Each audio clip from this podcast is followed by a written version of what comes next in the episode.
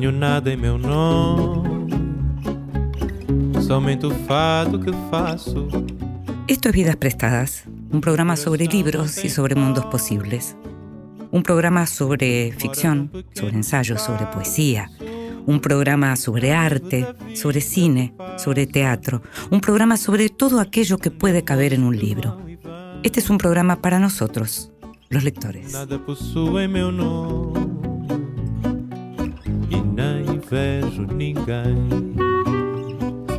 Y a aquellos que nos gusta leer, nos gusta leer en silencio, tranquilos, a solas, pero también nos gusta que nos lean en voz alta.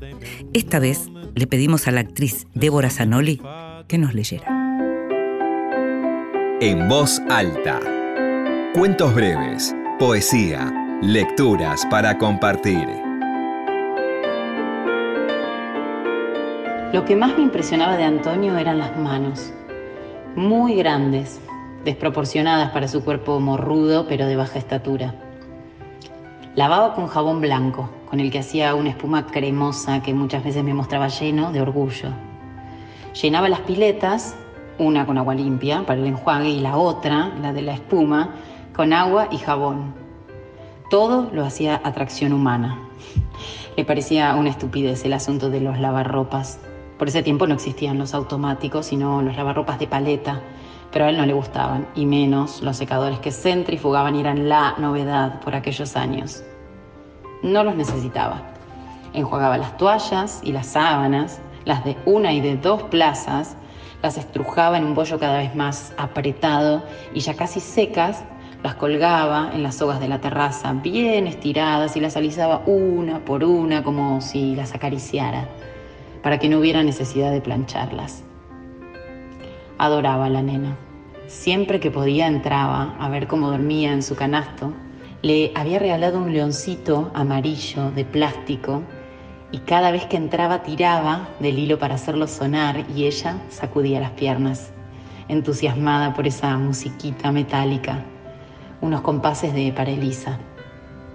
La adoraba y ella lo adoraba a él. Aprendió pronto a reconocerlo como un tío o un abuelo y cuando empezó a hablar, Totó fue una de sus primeras palabras. Fragmento de Aldao, de María Teresa Andrueto, de Random House.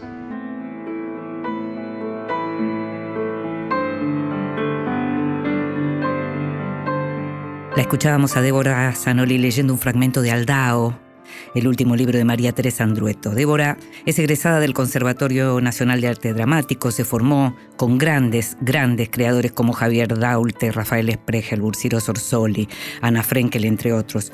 Fue integrante de las compañías Fuerza Bruta y de La Guarda y realizó giras por todo el mundo con ellos. Trabajó en cine, teatro, televisión, también en publicidades y videoclips. Actualmente se la puede ver en la premiada obra Lo que el río hace de María y Paula Marul en el Teatro San Martín. Y los jueves de junio estrenará Entre tus siestas de Brenda Howling en Dumont 4040. Vidas prestadas. Con Inde Pomeráñez.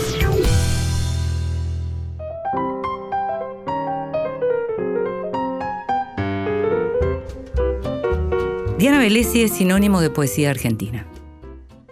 Diana nació en Zavala, provincia de Santa Fe, en 1946. Estudió filosofía en la Universidad Nacional del Litoral y entre 1969 y 1975, mochila en la espalda, recorrió a pie el continente.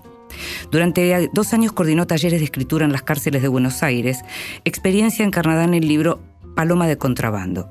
Te voy a leer los títulos de Diana para que entiendas un poco quién es Diana Velesi.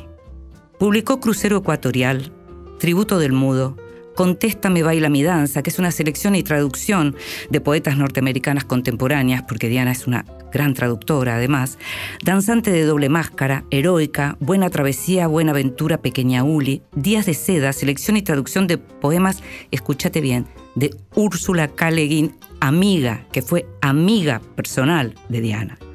El jardín, Lo propio y lo ajeno, Sur, Gemelas del sueño, esto con Úrsula Caleguín, Mate cocido, Desnuda y aguda la dulzura de la vida, selección y traducción de la obra de Sofía de Melo Breiner Andresen, La Edad Dorada, que fue reeditada por Caleta Olivia, La Rebelión del Instante, Persecución del Sueño, La Penumbra que mira el oro, La Voz en Bandolera, Variaciones de la Luz, Zabala con Z, que son memorias de 2012, Pasos de baile, Fuerte como la muerte es el amor.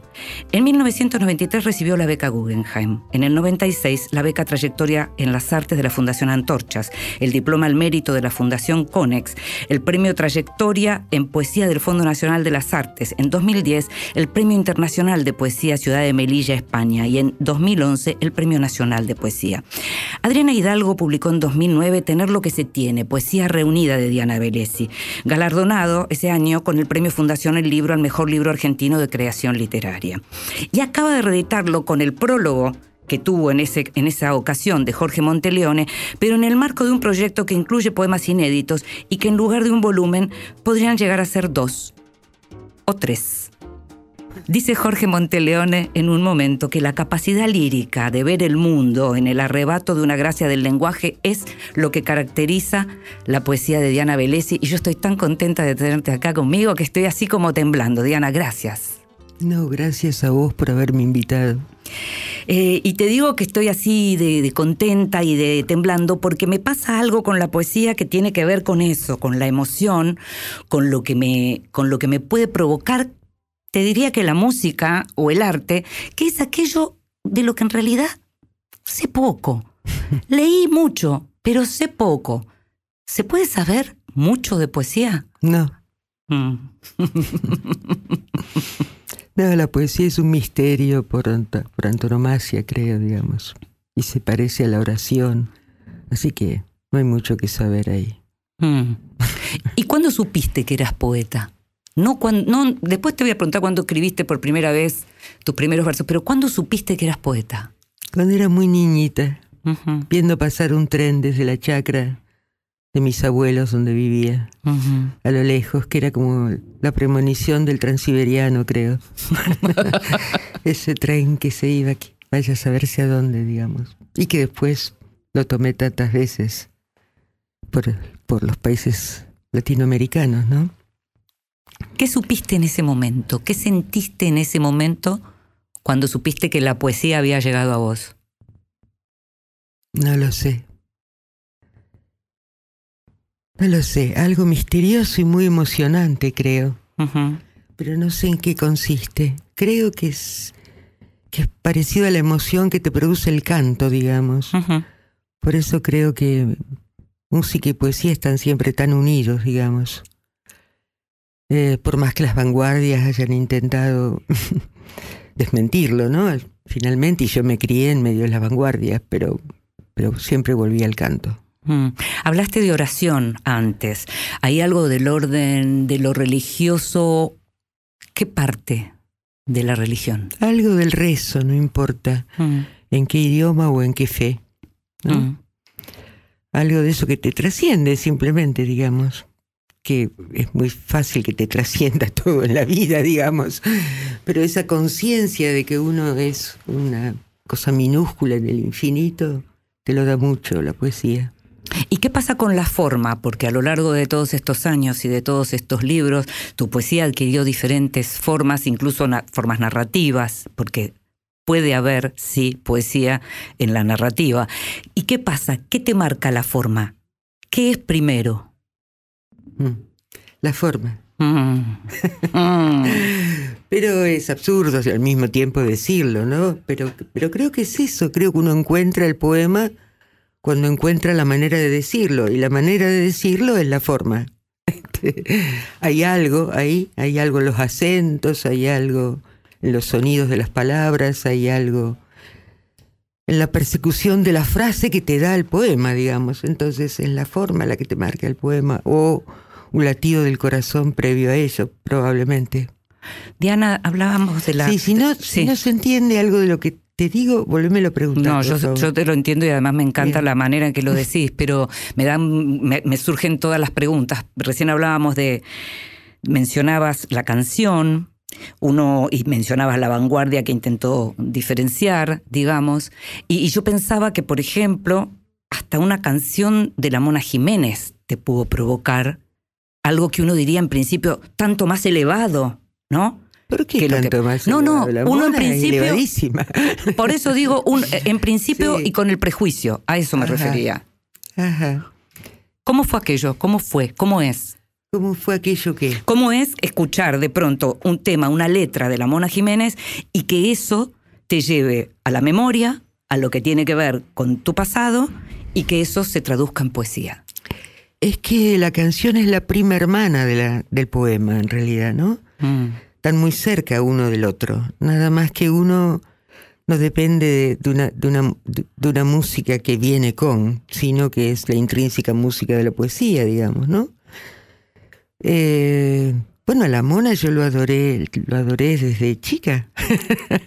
adoré el cuarteto y adoré a la mona, digamos. Y, y venía muy con lo que tenía en ese momento en la cabeza y en el corazón, porque el libro al que vos te estás refiriendo fue del 2001, creo, o algo así, del 2001, 2002, de aquellos años tremendos en la calle en Argentina, y ahí estaba, estaban muy presentes los, los poetas en las fábricas tomadas, en los acampes, en todos lados, digamos, y en la miseria, digamos.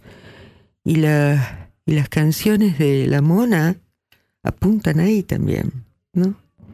Ahí fue cuando escribí Mate Cocido, que es el libro al que te estás refiriendo, sí, sí, digamos. sí, sí, sí, sí. Eh, estamos hablando de lo que tiene que ver con, con lo- la realidad absoluta. Estamos hablando de un periodo de la Argentina eh, que recordamos muy bien, eh, de ese borde del abismo del que salimos. Del que, Para volver a del que entrar. estamos volviendo a entrar, de que hemos vuelto a entrar, eh, de algo que nos resulta eh, eh, trágicamente familiar a los argentinos, y estamos hablando de la poesía que para cualquiera de los escritores con los que yo hablé en, en estas... en estos largos años que trabajo en literatura, siempre consideran como la forma más elevada de la, de la literatura. ¿Cómo es ese vínculo entre la poesía y lo que pasa en la calle? ¿Cómo lo sentís vos que sos una persona que además estás muy ligada a todo eso? No estás en ninguna torre de marfil. No, no, yo estoy con la pequeña voz del mundo, como lo dije en uno de mis libros, digamos.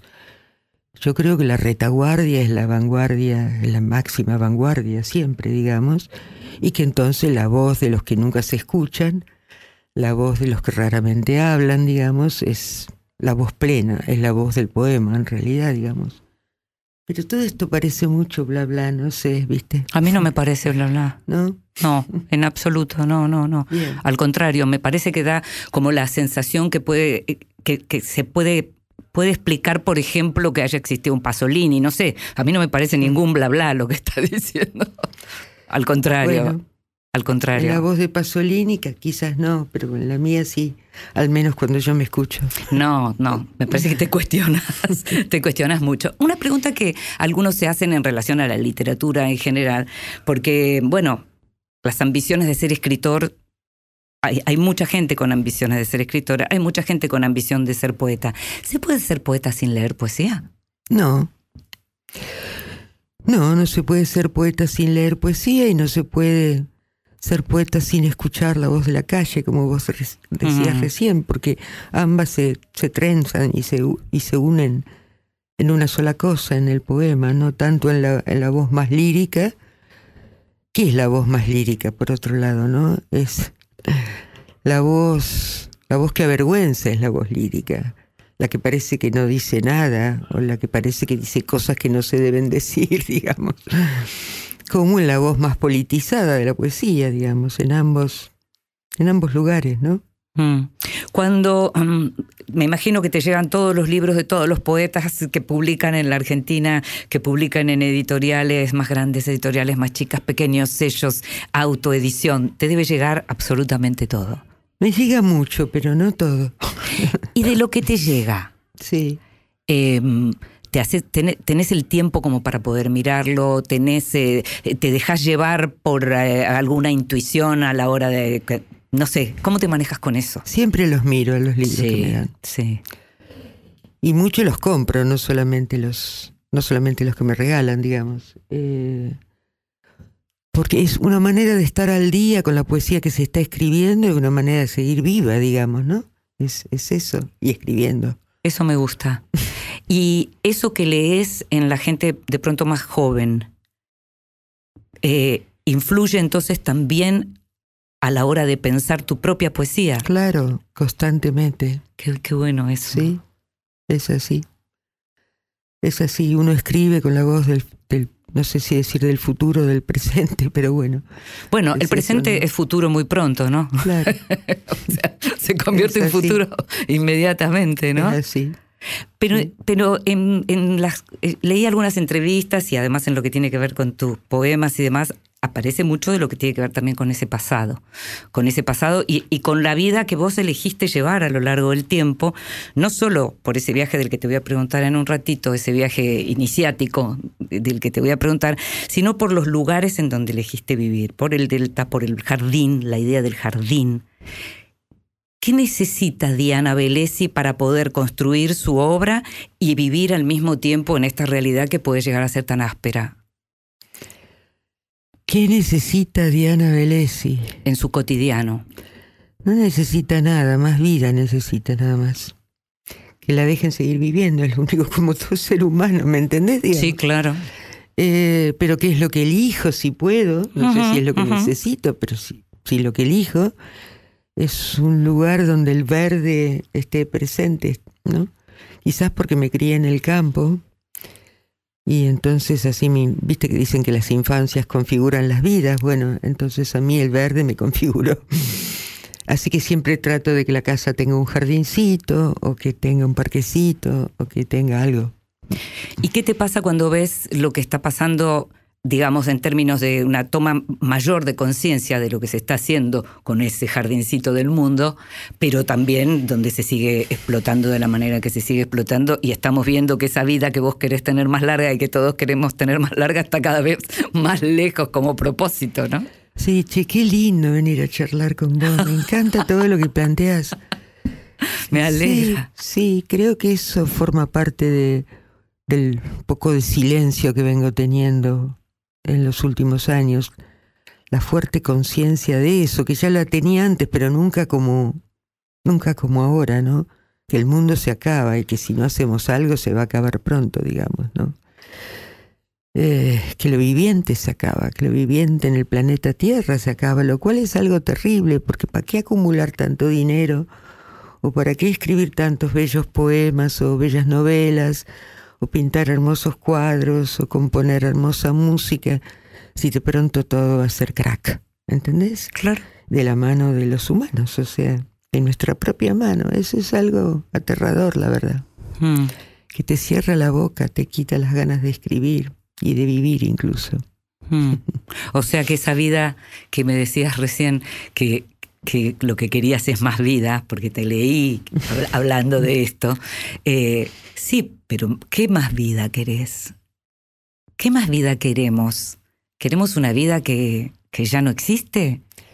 No, todavía existe, pero no quiero la vida de la inteligencia artificial. De eso te iba a hablar. En realidad, quiero Claro. la vida de los cuerpos vivientes y de los seres humanos con alma. Eso es lo que quiero.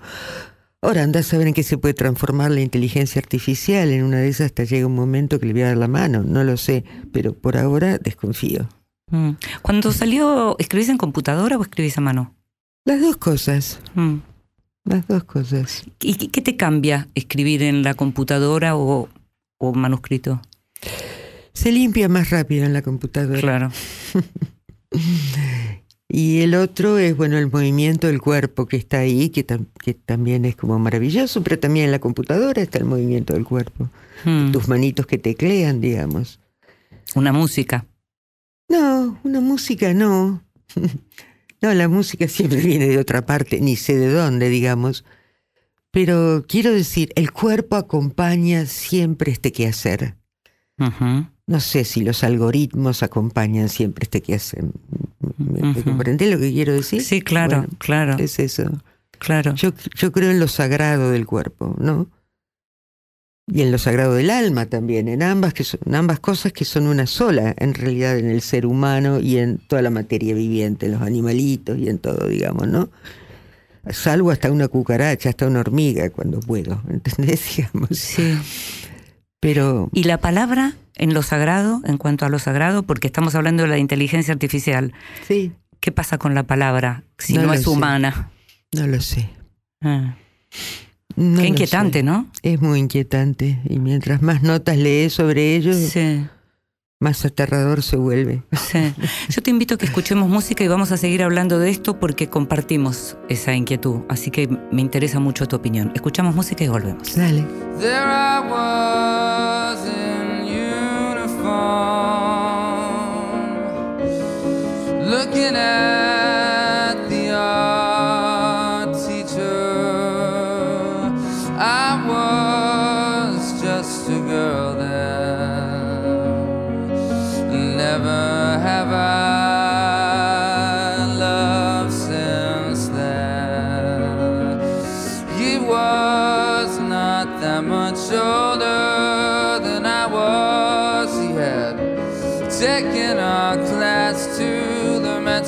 Metropolitan Museum. He asked us what our favorite work of art was, and never could I tell him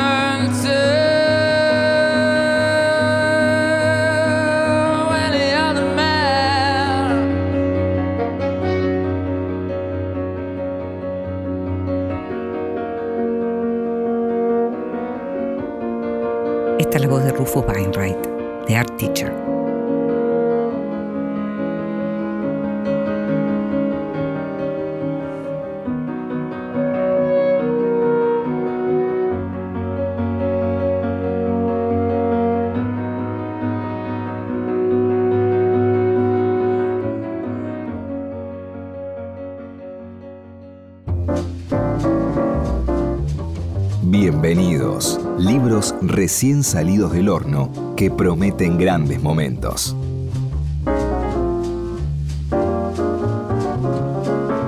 Se siguen creando editoriales en la Argentina, la Argentina, capital de las editoriales, capital de las revistas, siempre creando nuevos espacios para los contenidos. En este caso se trata de Mandrágora, un sello, una editorial nueva, eh, un sello creado por la periodista y escritora Flor Monfort y la antropóloga y librera, justamente al, frente de la librería Mandrágora, Carolina Silverglade. La editorial se llama Mandrágora y el catálogo va a estar integrado por poesía, cuentos y novelas. Arrancan con Vías de Extinción, una novela de Ana López, eh, licenciada en letras, docente, eh, también eh, ha publicado el libro de relatos Tic Tac y un poemario. Eh, Vías de Extinción es la primera novela de Ana López y es una novela que arranca dura, muy dura, tiene que ver con la historia de la muerte de un hijo, tiene que ver con un accidente de ferrocarril tiene que ver con las vías del ferrocarril, que son estas vías de extinción de la que habla esta novela. Tiene una contratapa eh, que recomienda poderosamente la novela de José María Brindisi.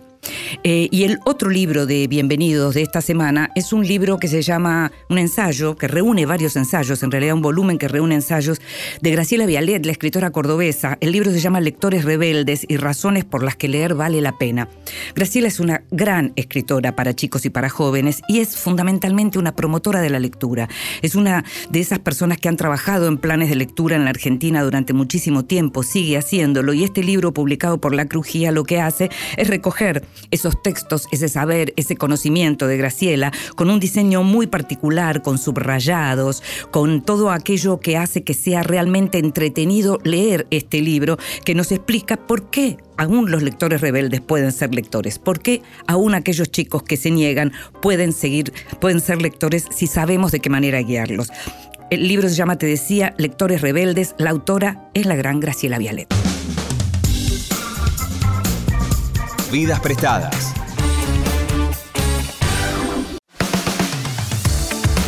Continuamos en Vidas prestadas.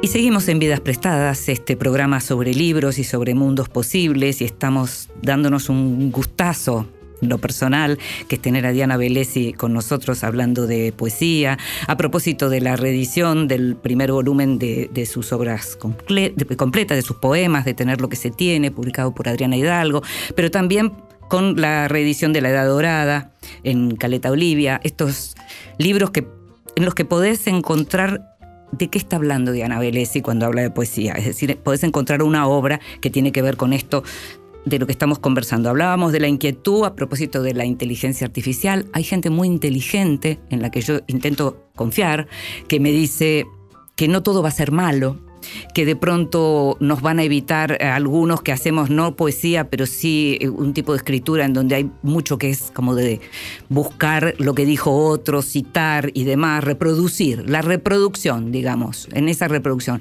Ahora, en la poesía se hace muy difícil imaginar inteligencia artificial, ¿verdad? A mí se me hace muy difícil, pero yo ya estoy viejita. Pregúntale a los jovencitos. ¿Y vos les preguntaste? A veces sí. ¿Y qué te dicen? Hasta yo, que no soy joven, sino soy ya una viejita, eh, adoro cier- ciertas películas, por ejemplo, ¿no? Ajá. Ayer fui a ver en 4D y me pareció horrible la segunda Avatar. Que el viento me levantaba el pelo y, y me hacían mover el cuerpo y me tiraban agua y todo me pareció una porquería, digamos. En 3D me gustaba, pero en 4D ya no, no me gustó. Pero por ejemplo, digamos, eh, yo soy, soy fanática de una película que he visto ya decenas de veces. Eh, y que ahora no me sale el nombre, que bien, porque la memoria es una de las cosas que se va y A- puede a ver. ayudar la inteligencia A artificial. ver si te puedo ayudar yo. que por Sí. ahora artificial no soy. No, no, no, se te ve muy entera y viva y preciosa. Eh, eh, Blade Runner. Sí, claro. La película de la que estoy hablando. ¿no? Claro. Entonces, todos los que hemos visto Blade Runner pensamos que la inteligencia artificial puede ser algo maravilloso. Aunque ellos no eran inteligencia artificial, ellos eran... Los replicantes, ¿no? Sí, claro, los replicantes son como, son como otra cosa, ¿no? Sí. Eh, son como nosotros, pero mejores o peores, las dos cosas, digamos, Sí. al mismo tiempo, ¿no? Mm. Y yo adoré a esos seres, los adoré a todos Sí, y a cada uno de ellos. Eh, entonces, a veces hablamos de esos con los más jóvenes y ellos me dicen, sí, sí, yo quiero ser fulano, mengano, algún replicante, Claro. al que adoro, y yo digo lo mismo, también, digamos. Y entonces luego decimos, sí, pero ¿quién los hizo? Mm. Nosotros lo hicimos. Cuando no estemos más nosotros, ¿quién los hará? Ellos mismos, y andás a saber qué hacen ellos mismos. Mm. Porque yo creo que la falla y la falta es lo que otorga la belleza, ¿entendés? El accidente es lo que otorga la belleza. Me gusta eso. Entonces, si eso desaparece, Me gusta eso. La f- eh, falla y falta son palabras muy del psicoanálisis, ¿no? Pero me gusta la idea de asociarlo con lo humano, porque Claro. tiene que ver básicamente con eso. Y sí, accidente también, la idea del psicoanálisis. No, pero accidente, por ejemplo, pensaba justamente en Virilio, ¿no? Que Claro. cuando habla del accidente y esta idea de, de que cada nueva creación trae su propio accidente, ¿no? ¿no? no había accidente de avión hasta que se inventaron los aviones. Y no había todas estas discusiones que hay alrededor de la inteligencia artificial hasta que se está creando la inteligencia Así que artificial. veremos qué accidente producen. Sí, sí, sí, no, no, es, es como esta idea de la pérdida de la humanidad, porque por- empezamos hablando de cuestiones que tienen que ver con la política, con la ecología, eh, y en donde vemos que la propia humanidad ahí falla de otro, es- falla de otro orden, digamos. Y pensar en la pérdida absoluta de la emoción de la humanidad o de la sensibilidad de la humanidad, porque se me hace difícil imaginar una sensibilidad. No, pasaremos a ser subalternos, como son ahora Ah. subalternos los caballos y los perros y los gatos y, y nada, y la mariquita de San Antonio, qué sé yo, digamos, pasaremos a ser subalterno de las máquinas, ¿quién te dice? Y en una de esas nos va bien, Puede ser, ¿no? puede ser. En una de esas podremos acusar a las máquinas de destruir el planeta Tierra. Y no nosotros y no mismos. nosotros mismos. Andás a ver. Mm. Y en una de esas lo hagan ellos y no nosotros. Y Mm. en una de esas nosotros lo defendemos y hasta nos va bien. ¿Quién te dice? Una cosa que mm, hablaba con, eh, con gente muy joven días atrás y tiene que ver con, con el propósito para el cual hacemos las cosas, y estamos hablando de esto finalmente, em, que me decían gente muy joven que bueno, que a veces lo que sienten es que, que hacen las cosas sin un propósito. Que no hay un propósito, que no hay un mundo por delante que les interese y que no hay además un modelo de mundo que les interese de lo que se ve. Vos viviste en un modelo de mundo en donde había ilusión. La palabra ilusión era una palabra central para tu generación. Así es. ¿Qué sentís en relación con eso? ¿Qué extrañás de eso? ¿O sos de las que seguís pensando que todavía puede, puede venir buenos momentos o momentos mejores? No, no, sí, yo soy de las que sigo pensando que pueden venir mejores momentos, sin duda. Eh, sí, y, y se me hace difícil pensar en el final de la vida. Y pienso que si no sigue la vida humana, seguirá otra clase de vida orgánica o artificial. Eh, pero eran maravillosos aquellos años, de todas formas. Los extraño muchas veces. Y a veces los revivo en pequeñas distancias, digamos. Mm. Eh, sí. Muchas veces cuento la anécdota de una vez que lo entrevisté a Andrzej Wajda, al director polaco, que le pregunté qué extrañaba del comunismo y me dijo mi juventud, porque también uno asocia muchas veces, con- sí. ¿no es cierto? Claro. ¿Qué fue ese Claro. viaje, Diana? ¿Qué fue ese viaje increíble que hiciste y cuánto, digamos, cambió tu manera de percibir el mundo y a las personas, conocer a gente y culturas tan diversas? Bueno, para ligarlo con lo que acabas de decir, yo me crié con el concepto de patria grande. Y patria grande era toda la América hispánica eh, y, también, y también brasileña, digamos, ¿no? Pero vivirlo, caminarlo, conocerlo día a día, digamos, pasar años en esto, me fue algo maravilloso, la verdad. Eh, pero está basado en eso, en que el, pago pequeño y la patria grande, digamos, ¿no? Mm. Aunque después yo, lo, por supuesto, lo amplié, fui a Estados Unidos, fui a Europa, etcétera, en ese mismo viaje, digamos. Pero básicamente, digamos, básicamente creo que ahí Estados Unidos se convirtió en otra provincia latinoamericana para mí también, digamos, ¿no? Eh, y me dio el inglés y me dio los, y me dio los poetas norteamericanos que agradezco mucho que me los haya acercado o que yo me haya acercado a ellos, no sé cómo decirlo. Eh, pero, pero eso fue, eso, eso, tocar el mito todo el tiempo, ¿no? Mm. No solo el mito de la patria grande, sino los numerosos mitos de la América Latina, ¿no? Mm. Eh, tocar a la Latinoamérica chamánica, digamos, fue Sí, algo sí. Sí, sí. maravilloso, digamos. Si yo te pido que elijas un poema para leer, ¿lo harías? Capaz que sí. Capaz que sí. Yo, mira, vos hay, hay uno que está cerrado, pero este, Sí, yo lo este traje por si acaso. este sí. volumen está Sí. abierto. He construido un jardín como quien hace los gestos correctos en el lugar errado. Errado, no de error, sino de lugar otro, como hablar con el reflejo del espejo y no con quien se mira en él. He construido un jardín para dialogar ahí, codo a codo en la belleza con la siempre muda pero activa muerte trabajando el corazón. Deja el equilibrio, repetía. Ahora que tu cuerpo atisba las dos orillas, no hay nada más que los gestos precisos, dejarse ir para cuidarlo y ser el jardín. Atesora lo que pierdes, decía esta muerte hablando en perfecto y distanciado castellano. Lo que pierdes mientras tienes es la sola compañía que te allega a la orilla lejana de la muerte. Ahora la lengua puede desatarse para hablar. Ella que nunca pudo el escalpelo del horror, provista de herramientas para ser maravilloso, de ominoso. Solo digerible al ojo el terror si la belleza lo sostiene. Mire el agujero ciego, los gestos precisos y amorosos, sin reflejo en el espejo frente al cual la operatoria carece de sentido. Tener un jardín es dejarse tener por él y su eterno movimiento de partida. Flores, semillas y plantas mueren para siempre o se renuevan. Hay poda y hay momentos en el ocaso dulce de una tarde de verano para verlo excediéndose de sí, mientras la sombra de su caída anuncia el macizo fulgor de marzo o en el dormir sin suerte del sujeto cuando muere, mientras la especie que lo contiene no cesa de forjarse. El jardín exige a su jardinera verlo morir. Demanda su mano que recorra y modifica la tierra desnuda, dada vuelta en los canteros bajo la noche helada.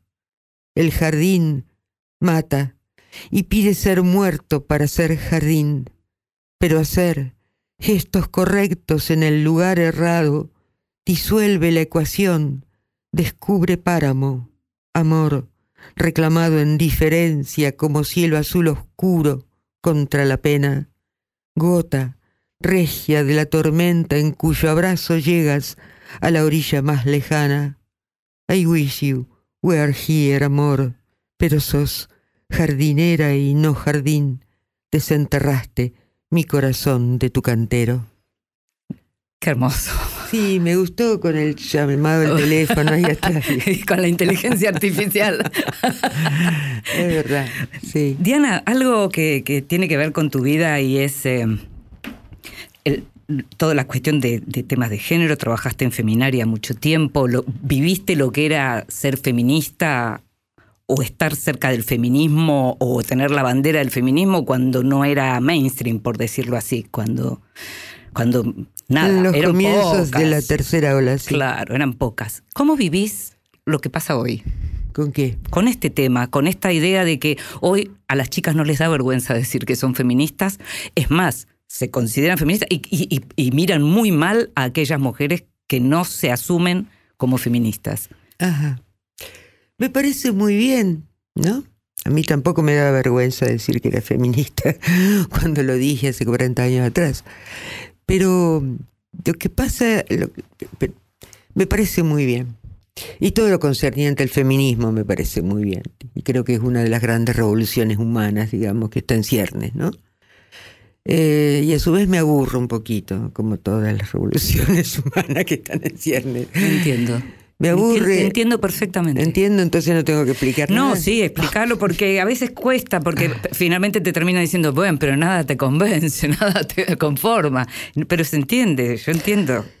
Claro, bueno, muchas cosas me convencieron y me conformaron hace 30 años, pero ahora espero que haya novedades bajo el puente y veo bastante repetición en términos generales. Y creo que esa bastante repetición se da porque no han cambiado mucho las cosas. Se da porque es necesario todavía hacer mucho y entonces hay que repetirlo mucho, digamos. Pero para la poesía que le gusta el misterio y la novedad, me aburro un poquito. Y habrá que pensar nuevas revoluciones. Sí. La, la nueva revolución que hay que pensar es cómo hacer que no se muera la tierra. Creo que es esa la nueva revolución. Y creo que el feminismo es una, una de las contribuciones para que la Tierra no se muera, digamos, ¿no? uno de los afluentes de ese vasto océano. Gracias, Diana, por venir a este programa. No, ¿eh? gracias por haberme invitado. Me encantó. A mí también. Me encantó hablar con vos. A mí también. Muchas gracias.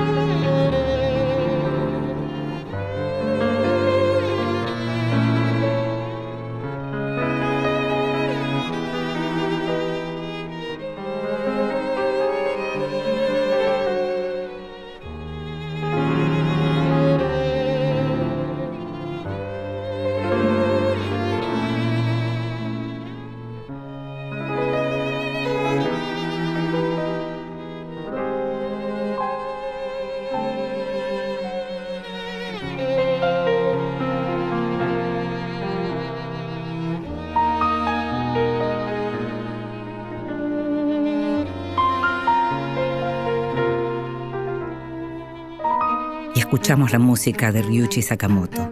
Rain.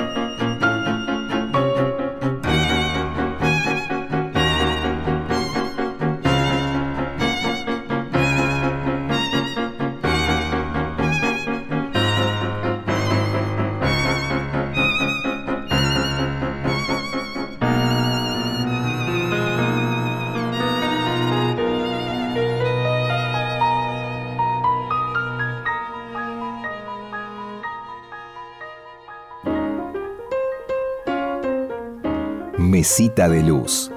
Grandes lectores nos cuentan qué están leyendo.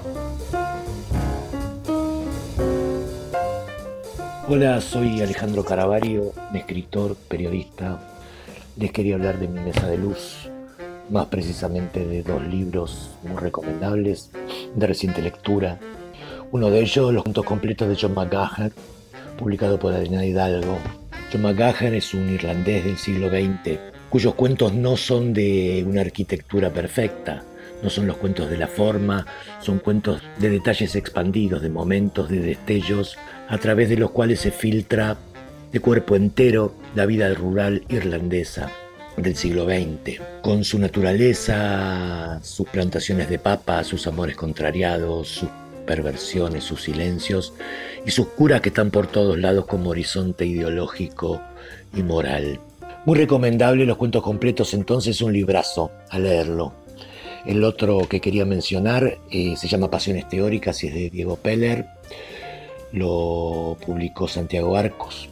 Peller es un académico, un profesor de letras, y su libro se centra en las revistas literarias de la Argentina, desde Contorno hasta Babel, pasando por los libros, por literal, por punto de vista, pero centrada en las décadas de los 60 y los 70, es decir, ese momento en el cual había una tensión especialmente fuerte entre la teoría, la modernización crítica y la política que todo lo ocupaba en ese momento.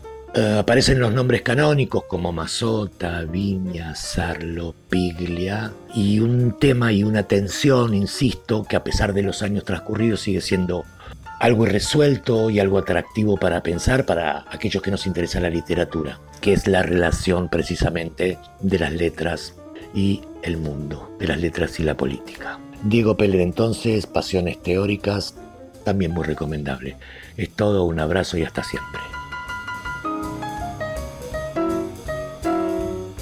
Y lo escuchábamos a Alejandro Caravario, que nació en Buenos Aires en 1963, publicó las novelas Costumbres de la Carne, Palermo, La Presentación y Librería Palmer, novela de la que hablamos en este programa. Es autor de la biografía Trinche y de la comedia Descubrimiento del Climaterio Diario de Noviembre. Es periodista, Ale, el Piqui Caravario. Desde 1985 ejerce el periodismo gráfico, trabajó durante muchos años en el diario Clarín, tuve el gusto de ser su compañera durante esos años. Cofundó las revistas de Puntín al Establishment y Llegás a Buenos Aires y también participó en Un Caño. En la actualidad colabora con la revista digital La Agenda y con el diario AR. Acaba de publicar por Híbrida Editora Una Isla Argentina. Libros que sí, títulos nuevos y no tan nuevos que son imperdibles. Una de las ventajas que tiene a veces el premio Nobel es para escritores como nosotros que vivimos en la periferia, en países periféricos, cuando digo países periféricos hablo de una cuestión real, estamos como por fuera muchas veces de la órbita de los países centrales, y en este caso el hecho de que la francesa Annie Ernaux haya ganado el Nobel nos permite tener cada vez más eh, libros que, com- que completan una obra, que es esa obra que fue premiada. En este caso, la editorial Cabaret Voltaire, que es un- una, editorial muy exquisita, no publicaba sus libros acá. Y ahora conseguimos, gracias a este Nobel, que sí se publique. Y acaba de salir La Mujer Helada, de Annie Ernaux, publicada por Cabaret Voltaire, que como te digo, además es una editorial, son libros realmente muy bonitos. Y este es uno de los clásicos de Ernaux, en donde describe aquello que pasa, siempre vinculado con su vida, pero aquello que pasa cuando las mujeres, por lo menos en la época en que ella lo hacía, cumplían con aquel deber ser de lo que era una mujer. No importaba cuán inteligente, cuán preparada, cuántas ganas tuvieras, había un destino, el de criar a tus hijos, el de ocuparte de tu casa, el de estar en tu casa, el de privilegiar lo que tenía que ver con tu casa y con tu familia. La mujer helada eh, eh, trata de una mujer, Annie Ernaux particularmente, que tiene todo como para ser feliz en lo que corresponde a su época, pero no lo es. Lo publicó Cabaret Voltaire y te recomiendo esta novela como te recomiendo todos los libros de Annie Ernaux. Y otro libro que te recomiendo en este libro es que sí, salió hace un tiempito, lo sacó Tenemos las máquinas, y es la recuperación de unos ensayitos biográficos que había hecho Ricardo Piglia para una colección de Jorge Álvarez que se llama Escritores norteamericanos y que son perfiles, que son como retratos de autores clásicos, en este caso estamos hablando de autores importantes, de autores relevantes, como puede ser Faulkner, como Scott Fitzgerald, como Hemingway, como Truman Capote, como Updike, como James Baldwin, de quien hablamos la vez pasada. Y lo que hace son pequeñitos retratos que Jorge Álvarez le había encargado en ese momento, cuando él era todavía muy joven. eh, y, que presentan al escritor de, esa antología de cuentos que publicó eh, Jorge Álvarez. El libro se llama Escritores norteamericanos, el autor Ricardo Piglia, para conocer cómo pensaba, cómo escribía ya desde los comienzos, Piglia lo publicó Tenemos las máquinas. Não tenho nada em meu nome, somente o fado que faço. Y llegamos al final de este Vidas Prestadas. Como sabes, vas a poder escucharlo cada vez que quieras en la página de Radio Nacional o en tu plataforma de podcast favorita. En la operación técnica estuvo Ezequiel Sánchez, en la edición Leo Sangari, en la producción en esta quinta temporada consiguiendo todo y mucho más Gustavo Kogan. Me llamo Inde Pomeraniec. Me encantó hacer este programa para vos. Nos estamos escuchando. Chao.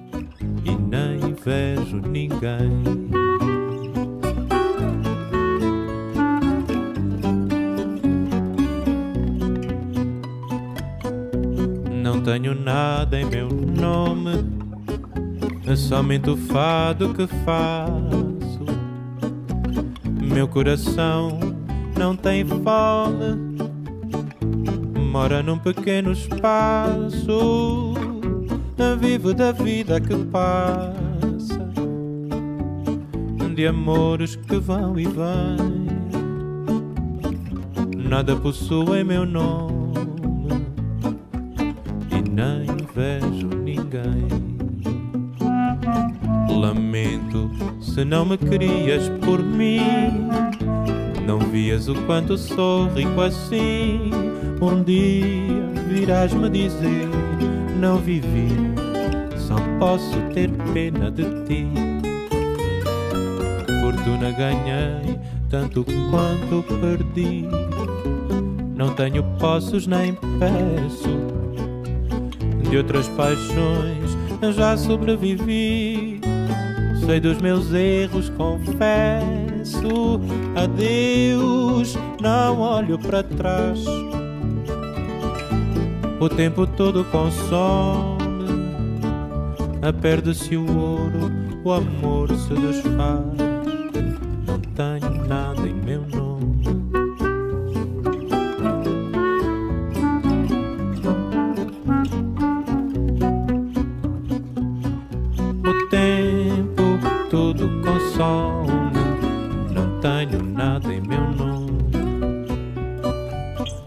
O tempo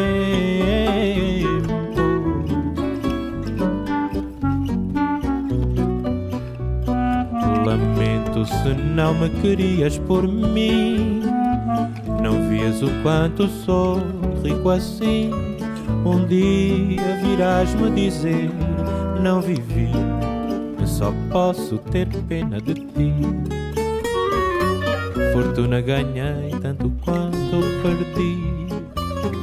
Não tenho posses nem peço.